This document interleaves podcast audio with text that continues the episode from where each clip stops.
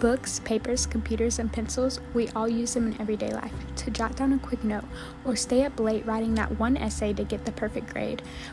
On Study Tea, we cover all the tea on studying, from language learning to tips to make the perfect schedule, all the way to getting the perfect grade on every essay.